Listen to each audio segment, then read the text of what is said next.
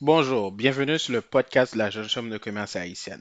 La mission de la Jeune Chambre de commerce haïtienne, c'est d'encourager et de stimuler l'entrepreneuriat dans la communauté.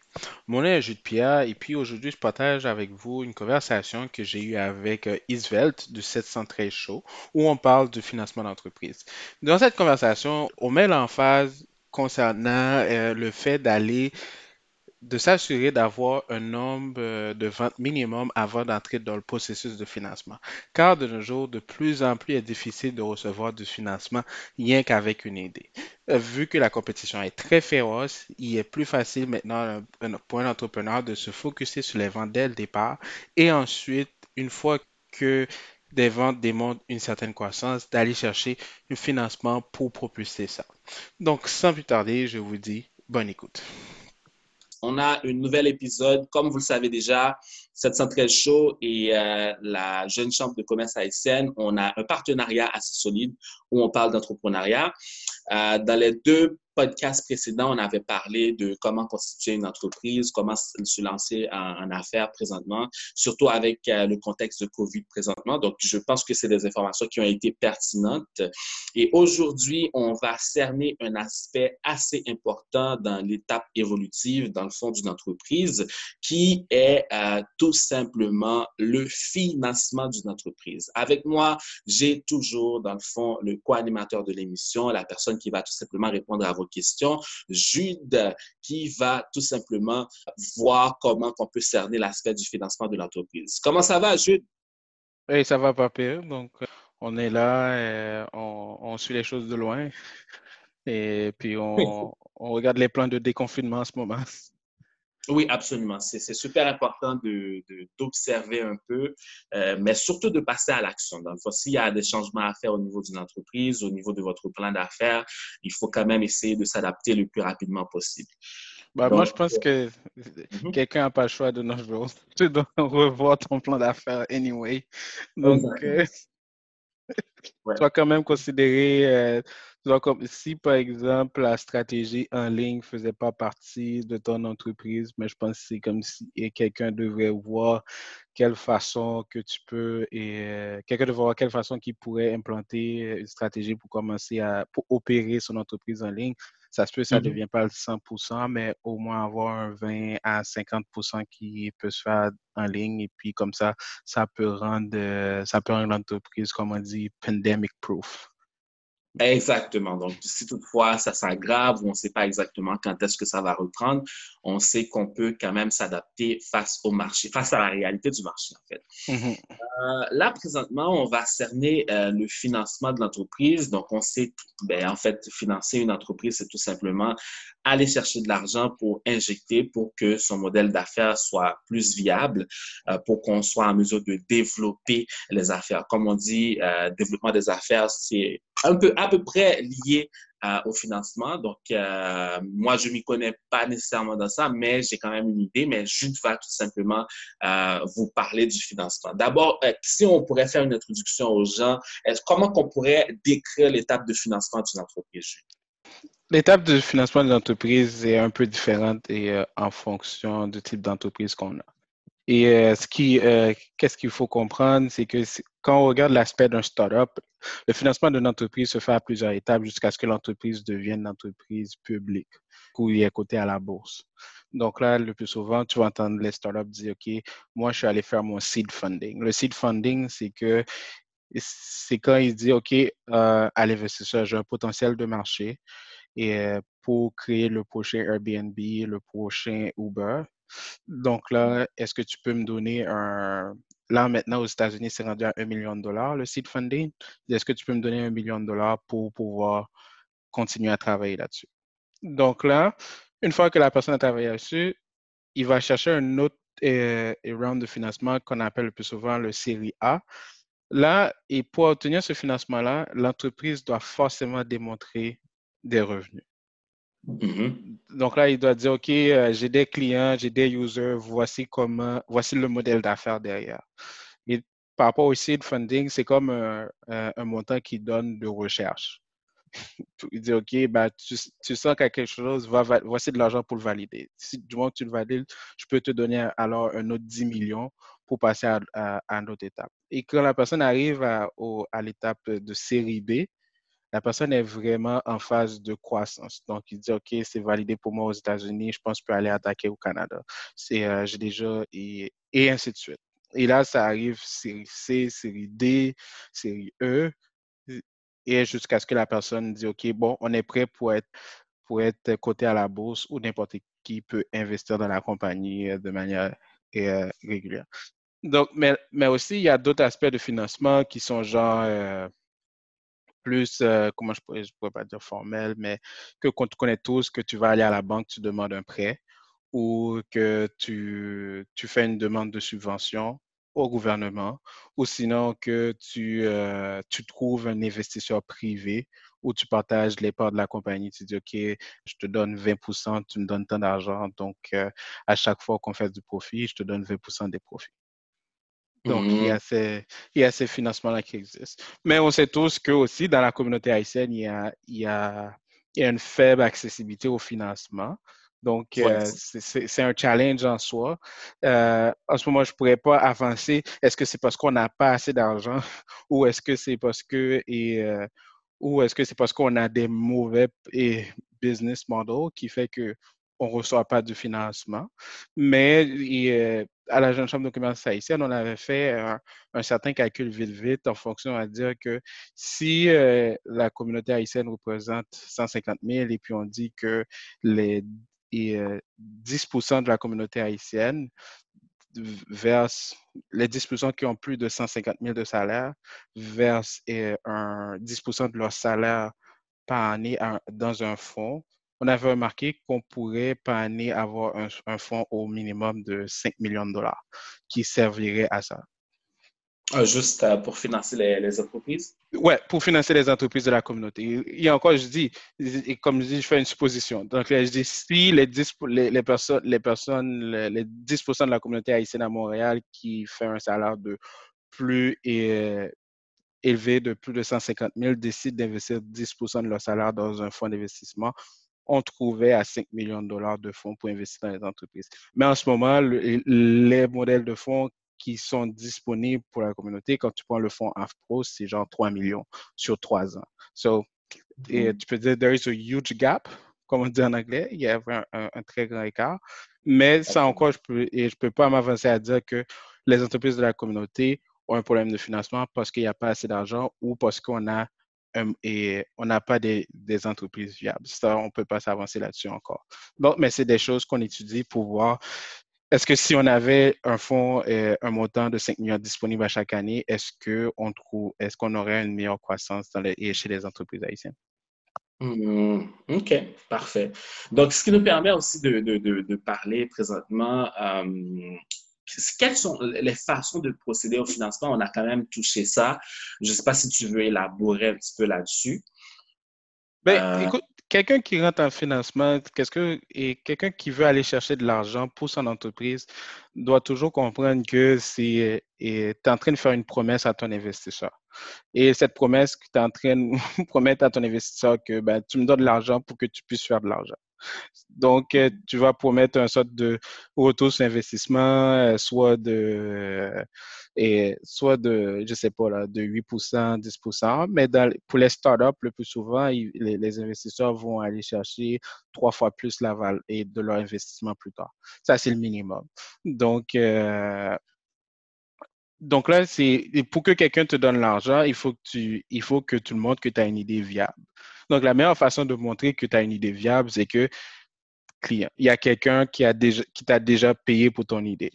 Pour montrer encore c'est plus viable, si tu as déjà quelque chose qui fonctionne, quelqu'un te paye pour ça, ou sinon, si tu as juste une idée puis quelqu'un est déjà prêt à te payer sans que tu aies déjà développé une solution, ça démontre encore une, à quel point l'opportunité est grande euh, à l'investisseur. Donc, c'est très difficile quand, euh, quand tu as une idée, tu n'as jamais, pas de client, tu as juste une idée en tête pour que quelqu'un te donne euh, un certain montant et par rapport à ça. Donc, si un entrepreneur ne veut pas prendre le risque et, et pour développer de la clientèle sans avoir de et avec ses propres fonds, bon, et, des fois, ils ont recours à certains concours là, qui se font dans les universités ou, ou dans les journaux ou tout programme mmh entrepreneurial pour pour essayer de convaincre un jury pour qu'il puisse avoir un premier, euh, un premier montant pour investir dans ça. Mais c'est jamais forcément quelque chose de substantiel que tu dis, ben écoute, je vais pouvoir travailler avec mon idée sur six mois. Donc, plus souvent, c'est genre des 500, des 1000 dollars et c'est plus symbolique qu'autre chose. Mais la règle reste que du moment que tu veux aller demander de l'argent à quelqu'un pour investir dans la compagnie, c'est premièrement, tu dois démontrer que l'idée d'entreprise est viable. La meilleure façon de montrer qu'une idée d'entreprise est viable, c'est que tu es en train de faire de l'argent. Et euh, on parle de, tu es capable de générer des 1000 dollars par mois, par exemple, ou, ou 2000 dollars par mois. Donc, un indice qu'on peut donner aux, entrepreneurs. Tu sais, le gouvernement, là, il y a, il a sa baquette de 30 000, là, avant qu'il te change la TPS-TVQ. Right, yeah, yeah, yeah. Donc, quelqu'un pourrait dire, OK, du moment que j'attends pas, et, et, du moment que j'atteins pas les 30 000 les 30 000 dollars de revenus, ça sert à rien que je ne je devrais pas perdre mon temps à aller chercher du financement à moins que tu, tu es capable d'accéder à une subvention. Là. Parce que le processus de financement en tant que tel, c'est un processus qui est très, euh, comment on dit, tedious euh, et, qui est très, qui est très difficile. Donc, euh, le plus souvent, les gens qui rentrent dans ce processus-là, c'est ils vont peut-être passer un six mois minimum avant de pouvoir recevoir l'argent nécessaire pour développer, euh, développer l'entreprise. Donc, euh, ça pourrait être un indice. Développe ton premier 30 000 dollars. Une fois que tu l'as, ben, ça va être plus facile de trouver des investissements. Et l'autre chose que je pourrais ajouter, ben, si tu n'es pas capable de générer des revenus, mais est-ce que ce qui est en train de développer est très demandé par, euh, par la population et que tu donnes un accès gratuit? Donc, euh, du moins que tu donnes un accès gratuit, donc le volume compte beaucoup. Donc, si tu as développé une plateforme ou une app et puis c'est deux personnes qui utilisent gratuitement, ben, tu ne vas, pas avoir de, tu vas pas avoir de financement là-dessus. Mais si tu montres déjà qu'il y a un potentiel que tu peux arriver à un million de users, mm-hmm. les gens, ça commence à être l'intérêt. Parce que du moins que tu es capable de rejoindre un grand groupe de personnes sur, ta, sur ton application, tu peux le monétiser plus facilement que quand tu as une seule personne. Ah, OK, parfait. Donc, ou une, quantité quand même euh, assez minime qui n'est pas représentative. Oui, c'est ça. On, veut développer aujourd'hui, parce qu'on sait quand même, avec le contexte de, du COVID, il y a quand même des changements qui se font. On a parlé tantôt de, de, de, de, de plateformes en ligne, de trouver une façon mm-hmm. de, de, tout simplement euh, comment je peux, je peux dire ça, de développer l'aspect technologique de, de, son entreprise. Euh, on va maintenant cerner le, la question de financement en ligne. Donc, je t'écoute tout simplement pour faire un, petit bref, euh, une récapitulation du, financement en ligne d'une entreprise. Ben, écoute, le financement en ligne d'une entreprise, qu'est-ce qu'on veut dire par là? C'est que de nos jours, il y a des financements qui, qui sont disponibles sans forcément faire, euh, euh, sans forcément faire affaire avec une banque ou que tu as juste qu'à donner les chiffres euh, de, des ventes que tu fais en ligne et puis des, prêteurs de fonds ou des bailleurs de fonds vont te donner des, un, vont t'accorder un certain montant de prêt en fonction de tes historiques de vente. Et le plus souvent, ce processus-là est plus rapide. Donc, maintenant, c'est très connu sur l'aspect, ils appellent ça en anglais et revenue euh, sharing mm-hmm. based investment. Donc là, la personne, il va te donner un, il va te donner un, prêt, mais il va se payer avec un pourcentage des revenus. Et ça. Mais pour que tu puisses avoir ce, fonds-là, mais il faut que dès le départ, que tu reçois des, des paiements en ligne. Ben, si quelqu'un t'a jamais pris des paiements en ligne, si tu n'as jamais utilisé un Stripe, si tu n'as jamais utilisé un Square, si tu n'as jamais utilisé un PayPal pour prendre des paiements en ligne, ça devient très, très difficile pour pouvoir avoir accès à ça. Donc, euh, si vous êtes raison, les, les, les, les entrepreneurs en démarrage maintenant, moi, je pourrais le dire, c'est le plus, le plus qu'ils peuvent éviter de, et de recevoir du paiement, et un paiement par virement Interact. Mm-hmm. Et ce serait à leurs avantages parce que déjà, les plateformes comme Square, Stripe, c'est des plateformes qui sont gratuites. Ils, euh, euh, ils, prennent seulement une cote de l'argent collecté. Mais des fois, ils disent, ah, ben, je vais pas utiliser ça parce que ben, je perds 3% ou 2% de la, et de la valeur de la transaction.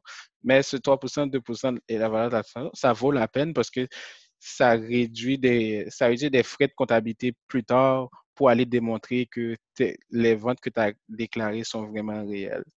Donc, euh, le plus souvent, ces bailleurs de fonds-là, ils vont demander accès à ton compte de Stripe. Ils vont faire les analyses spécifiques très rapidement. Et puis, du moment que tu es approuvé, ils vont déposer l'argent directement dans, euh, dans Stripe ou dans ton compte direct. De banque direct. Donc là, tu n'as pas forcément à, faire tout le processus là qu'on fait normalement pour une, euh, pour une banque. OK. Mais qu'est-ce qu'il faut prouver à ce niveau-là pour tout simplement avoir accès à ce service-là? Mettons, avec Stripe, est-ce qu'on, est-ce qu'il y a un certain montant mensuel qu'on doit démontrer? Comme on, a dit tantôt, si on veut faire du mm-hmm. financement euh, d'une autre manière, il faut prouver qu'on peut déjà avoir le TVS de, de TVQ euh, mm-hmm. chargé dans notre compte. Mais dans ce cas-là, est-ce qu'il faut euh, prouver qu'on a un certain montant, un fonds de roulement? Si, on pourrait le comme ça. Ben, ça dépend et qui, qui, qui, qui, qui, te prête cet argent-là? Mettons les PayPal, les Stripe, les Square, eux autres, ils ont, ils ont développé une section et, et capital de leur organisation. Donc là, eux autres, ils n'attendent pas un montant minimum. Eux autres, ils vont regarder ton historique et ils vont te prêter en fonction de l'historique que tu as. Si tu n'as jamais fait 25 000 dans le passé, ils ne vont jamais te donner 25 000 de prêt. Par mmh. exemple. Donc là, il, il y a d'autres et, bailleurs de fonds qui, a, qui emploient le même modèle, mais eux autres, ils n'ont pas les outils comme Stripe. Vu qu'ils ne gèrent pas le système de paiement, ils vont se connecter à Stripe ou à Square ou à PayPal. Ils vont faire les analyses pour te donner de l'argent. Mais eux autres, ils vont exiger un montant minimum. Des fois, ça tourne aux alentours euh, entre 5 000 à 10 000 dollars.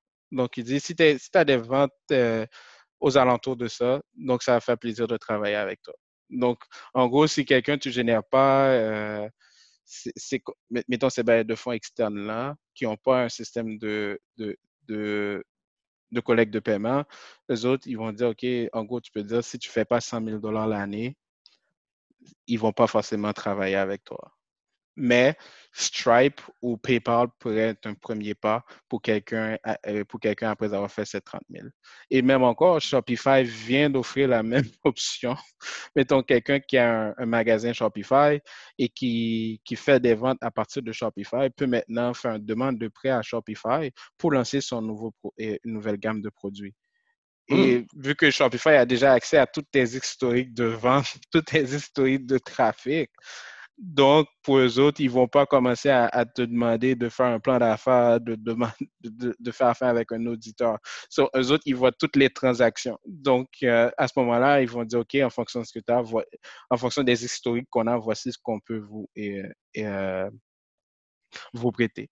Donc, c'est ça l'avantage d'opérer en ligne parce que ça laisse des strass. les historiques sont plus fiables et ça, ça ouvre et ça donne une autre, d'autres options de financement euh, aux entrepreneurs qu'on connaît euh, de manière traditionnelle que d'aller à la banque.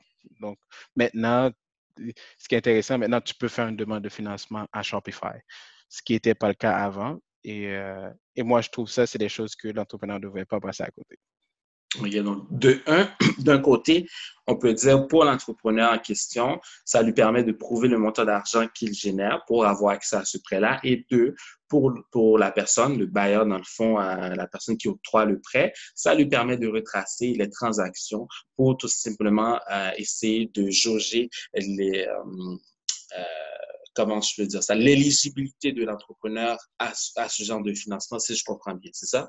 Oui, écoute, cette plateforme de technologie-là, eux autres, ils veulent, ils veulent avoir le, et le client avec eux euh, le plus possible. Mettons, si moi, je suis un entrepreneur et je crée une plateforme de commerce en ligne sur Shopify, Shopify va faire en sorte que je reste client de Shopify le plus longtemps possible. Donc là, dans leur stratégie, ils vont mettre beaucoup de choses en place pour que tu trouves tout chez eux.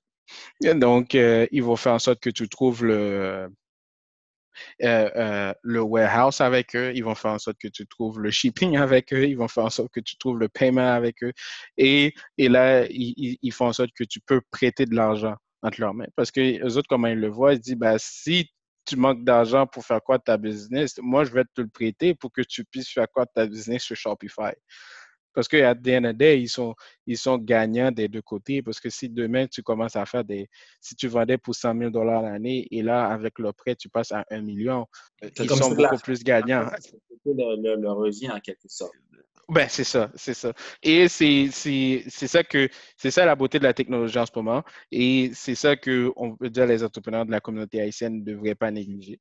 Donc, euh, parce que si tu veux avoir une, une option disponible que d'aller tout le temps en banque, de convaincre les gens que les ventes que tu déclares sont bons, que tu que tu as toujours besoin d'engager un auditeur pour prouver à la banque que tu n'es pas en train de, euh, et, aussi les données.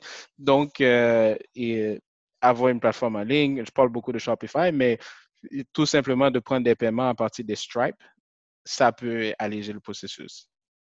OK, parfait. Mais avant tout, un aspect qu'on aimerait aussi rentrer là-dedans, quelles sont les questions que l'entrepreneur doit se poser avant même de passer au financement? Est-ce que c'est juste l'aspect de vente qu'il faut regarder ou est-ce qu'il faut évaluer d'autres paramètres au sein de l'entreprise?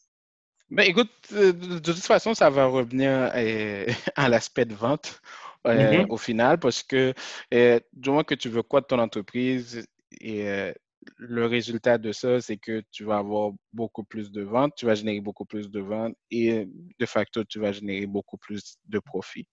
Donc là, il y a deux éléments que tu as besoin pour grandir ta compagnie, des employés et des, et des clients. Mm-hmm. Donc, et, et le plus souvent, ben, on focus le plus souvent la communauté sur l'aspect de client, mais on ne focus pas sur l'aspect d'employé. Moi, je pense que je vais encore à, mon, à, l'indice de 30 000 dollars. Moi, je dis, si un entrepreneur solo, tu commences à générer 30 000 dollars année avec ton entreprise, pense à embaucher un employé. Pourquoi? Parce que du moment que tu as un employé, il va t'aider avec le service à la clientèle et tu peux développer d'autres produits. Pourquoi de l'entreprise? Donc là, quelqu'un peut aller demander de l'argent pour dire, écoute, moi, je suis arrivé à une étape que j'ai fait 30 000 dollars. Je pense que je peux aller à 100 000 dollars. Et moi, je, pourrais, je, voulais embaucher, je voulais prendre du financement pour embaucher un employé à temps plein sur un an. Comme ça, je vais valider de combien je peux et grandir ma compagnie en ayant un employé. Si en, ayant un employé, tu vois qu'au lieu d'attendre 100 000, tu passes à 200 000, next thing mm-hmm. you know, tu dis, année un employé, tu doubles. À chaque fois que tu as un employé, tu doubles tes revenus. Donc, ça fait un calcul mathématique que tu dois faire à chaque fois.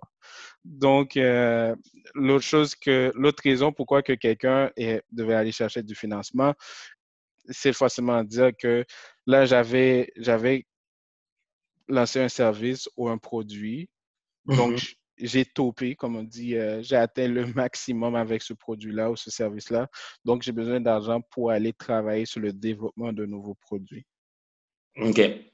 Donc là, ben, là encore, si tu rentres dans le développement de nouveaux produits, ça se peut que tu embauches un nouveau employé.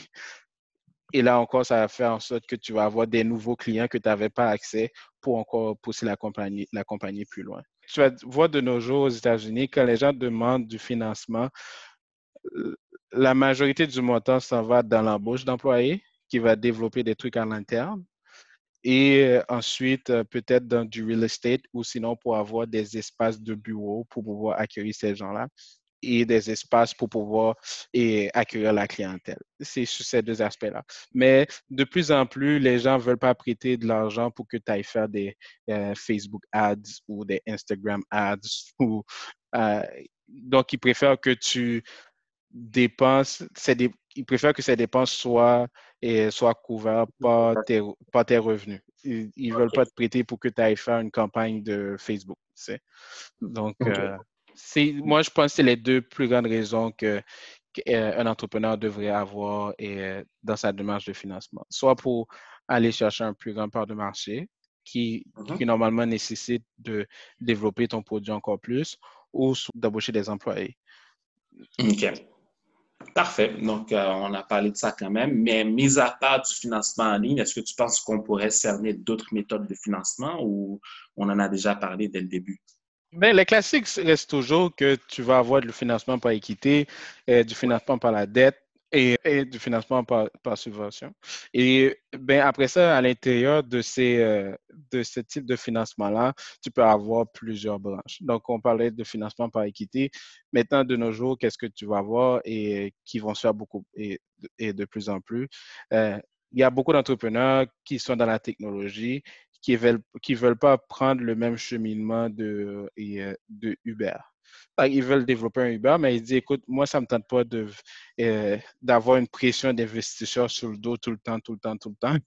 Donc, moi, ce que je veux, être indépendant. Donc, des fois, ils vont développer leur plateforme sans aucun investissement externe jusqu'à jusqu'à 1 million, 2 millions de dollars. Et puis, arrivé à ce niveau-là, ils vont peut-être entrer dans le processus de, de soulever un 20 millions de dollars. Mais il y en a d'autres qui vont juste prendre, euh, faire le financement et aller dans Shark Tank. Shark Tank, c'est beaucoup par équité. OK. Dans le Shark Tank, les des dragons, c'est du financement par équité. Donc, c'est ces options-là qui sont disponibles. Après ça, par la dette, dans la dette, il y a plein de choses qui peuvent se faire. Il y a de la facturage. La facturage, c'est quand, euh, c'est quand tu as, une facture. Mettons, tu es, euh, un entrepreneur et puis euh, tu factures tes, clients au mois, mais, mais tes clients, c'est des grosses entreprises comme, on va dire, comme les Walmart. On sait que les Walmart, ils ne payent pas dans 30 jours. Les autres, c'est dans les 30 et c'est dans les 90 jours. Mais toi, pour faire rouler ta business, tu as besoin de cash flow. Donc, qu'est-ce que tu vas faire? Tu vas vendre ton, et, euh, tes factures en attente à un bailleur de fonds. Tu vas dire, mmh.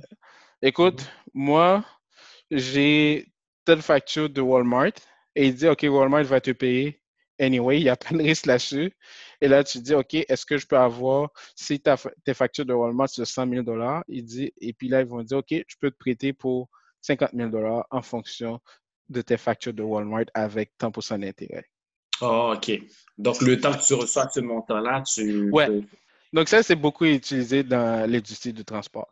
Donc, parce que c'est eux autres, ils vont faire des transports pour des Amazon et pour des Walmart, comme je disais, et ces gens-là ne vont pas te payer euh, euh, du jour au lendemain. Donc, ces gens-là, ils vont te prendre un 30 à à 45 jours minimum pour te payer. Donc, si tu as besoin du cash pendant cette période-là, donc tu peux faire de la facturage ou tu vas voir un prêteur de fonds, tu dis voici les factures que j'ai d'un tel. On sait ces personnes vont payer, ces personnes vont payer. Est-ce que tu peux me donner un montant là-dessus? Donc, c'est un peu la même chose des fois quand tu fais un investissement, les gens te disent est-ce que tu as des bons du gouvernement? Ils disent ah, OK, tu vas toujours avoir ton argent parce que c'est le gouvernement. Donc, le gouvernement n'est jamais en faillite. on va dire.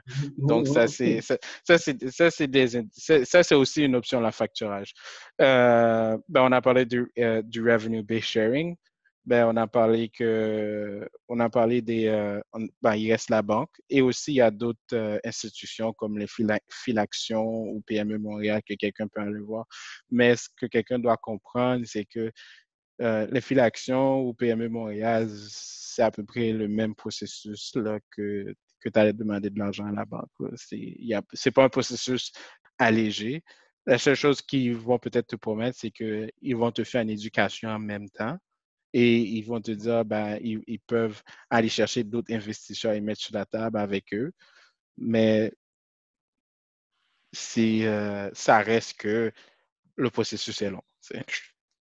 OK. Donc, c'est long, c'est pas, pas aussi évident qu'on pense qu'on va avoir un 20 000 ou un 50 000 avec eux, surtout lorsqu'on est un startup, puis on n'a pas encore euh, développé son brand, son marché ou quoi que ce soit. Ouais, parce que, écoute, moi, c'est ce que je trouve des fois, ce qui, euh, je ne peux pas dire un peu plate, mais c'est ce que je trouve qui, euh, et qui est un peu ce que je trouve difficile et puis qu'on est en train d'étudier pourquoi, c'est que c'est très rare que tu entends que un entrepreneur de la communauté a reçu un financement et un financement, là, je dis pas 25, un financement plus élevé de 25 000, on va le dire comme ça, plus élevé que 25 mm-hmm. 000, que quelqu'un t'a dit, OK, moi, j'ai reçu un 150 000 de financement pour, pour mon entreprise. OK? Le plus souvent, quand les gens te parlent, ils disent, ah, j'ai reçu 25 000, j'ai reçu 5 000.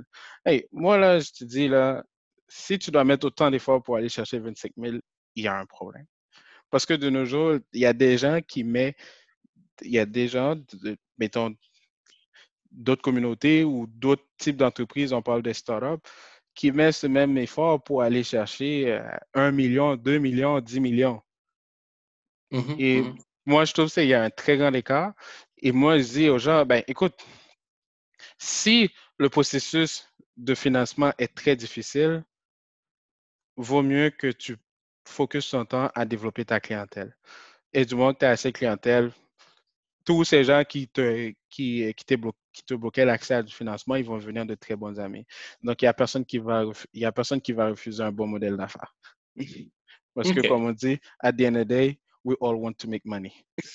Exactement. We're, all going to be happy at the end. Donc, euh, mais c'est juste que des fois, je trouve que les entrepreneurs, ils font le trade de, du focus de la clientèle par rapport au focus du financement. Et quand tu démarres ton projet, ton point de focus devait être le client à la mm-hmm. place de dire, écoute, et, euh, je, vais, je vais rentrer dans un processus à savoir comment faire un plan d'affaires pour pouvoir aller chercher du financement. Il n'y a personne, personne qui va te donner de l'argent pour, parce que tu as fait un beau plan d'affaires.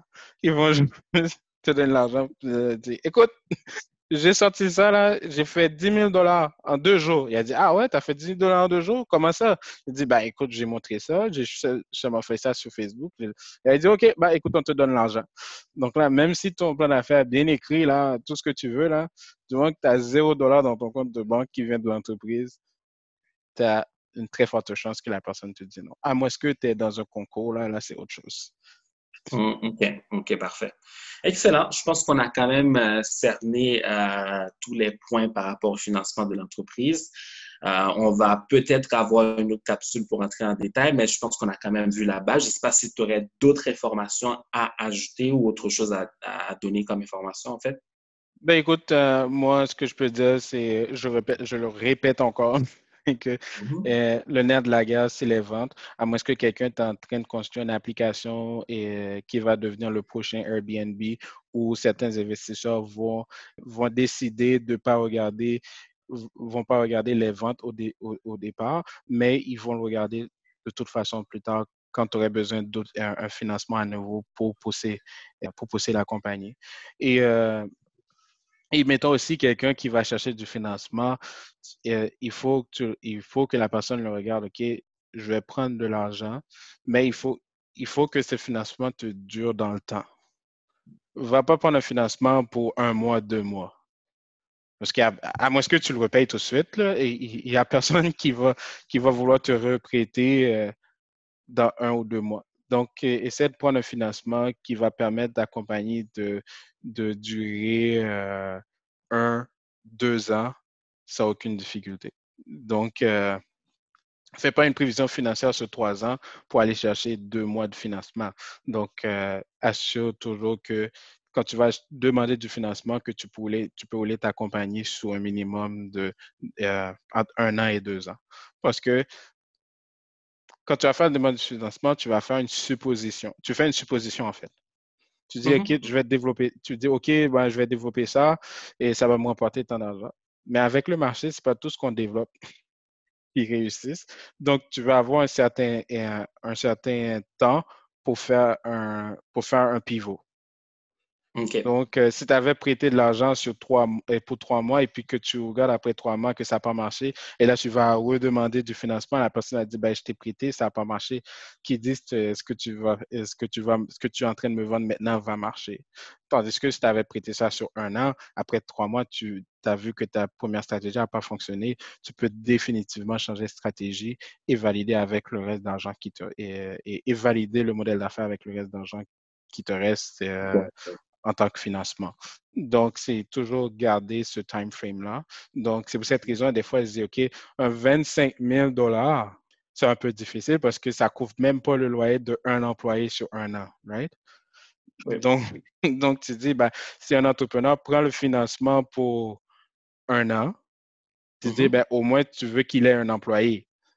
Donc là, il faut que tu dis, OK, si je vais prendre un financement de un an, ben, j'espère que tu peux être capable d'aller chercher au moins 50 000. Tu dis, OK, je peux payer mon employé sans problème pour pouvoir valider mon modèle sous cette période de un an-là. Donc, c'est tous ces indices-là que quelqu'un devrait avoir. Et si quelqu'un a d'autres questions, ils peuvent toujours contacter la jeune chambre de commerce haïtienne. Ça nous fait plaisir de donner de l'accompagner à ce niveau-là.